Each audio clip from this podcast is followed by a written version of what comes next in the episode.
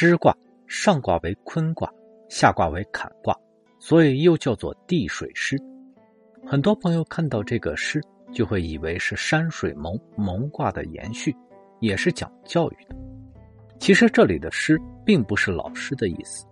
象辞中就说：“地中有水，师，君子以容民恤众。”师是指众人的意思。大部分的情况下，师还指代军队。我们今天常常听到班师回朝、劳师动众、出师不利，这些师都是讲军队。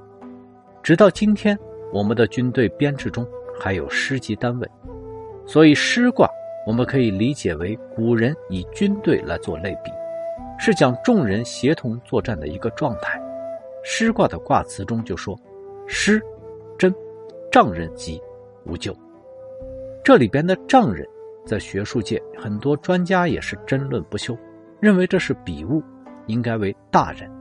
其实我们在看卦辞的时候，领会精神就好，因为每一卦都有它的万物类象，但是万变不离其宗，只要核心的内容没有太大的影响就好。这里丈人也好，大人也罢，本质上都是说众人协同作战这件事情。需要有合适的人来担当领导，但是也不能说真的急无救，只能说没有什么太大的影响。因为从根本上来说，刀兵相见本来就不是什么好事。孙子兵法讲：上兵伐谋，其次伐交，其次伐兵，其下攻城。可见出兵伐陈也是最后迫不得已的手段而已。但既然事态已经发展到了这种程度，不得不战，那么就要用人得当，师出有名。中国人做事情喜欢讲一个理字，所以哪怕是打仗也要站住理，然后再往前看。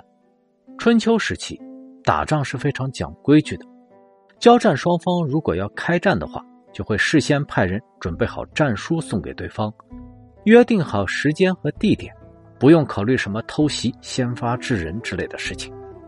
而且这个战书。上面的内容也是写的很是谦卑，不是说我看你不爽想要打你，而是那种咱俩能不能打一下的语气。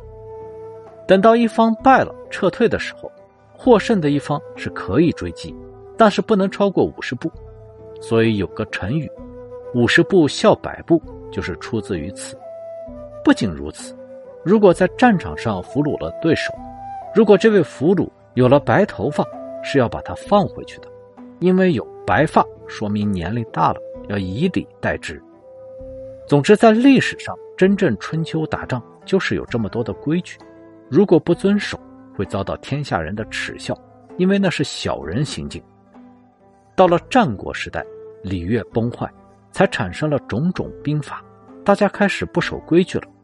可即便如此，如果真的要开打，那也是要讲个道理的，起码面子上要过得去。比如古人造反的时候，都喜欢搞个什么君权神授。刘邦起义的时候，搞了个斩白蟒的传说。曹操看得最明白，在各路诸侯还没有反应过来的时候，就把汉献帝牢牢的攥在手中，挟天子以令诸侯。从此就以汉室丞相的身份，谁冒头就讨伐谁，动不动还打着汉室的招牌，给这个发个诏书，给那个封个将军什么的。搞得各路诸侯也没有脾气，哑巴吃黄连，有苦说不出。也只有刘备借着不知真假的汉室皇叔身份招摇过市。后面和曹操硬扛的时候，诸葛亮不是也动不动就整出一个出师表，平时还总是大骂曹操是汉贼，而曹操也是到死也没敢真正的篡位。明代的永乐大帝朱棣就是这么一个猛人，造反的时候。也不敢说不服他侄子，只能说是要清君侧而已。这就是师出要有名。反观三国时期的袁术，他只是巧取豪夺了传国玉玺，就认为是天命所归，忘乎所以就称帝。所谓名不正言不顺，引得各路诸侯群起而攻之，最终不得善终。放到我们今天去理解，就是做事情要和人民站在一起。要和大多数用户站在一起，不要和群众唱反调。譬如在以前，无论是真是假，只要舆论中出现负面的新闻或者事件，就会有各路所谓的专家纷纷出来辟谣，结果却被真相打脸。这一类的例子非常多，举不胜举，我们就不多言了。而这就是师出无名，最终结果必然不会有好下场。师卦中还有一些启示，告诉我们的是：师出有名是一个好的开始，还需要用人得当。如果用人无度，还是会有一些风险。下一章我们就来学习“千军易得，一将难求”，团队协作、用人得当的重要性。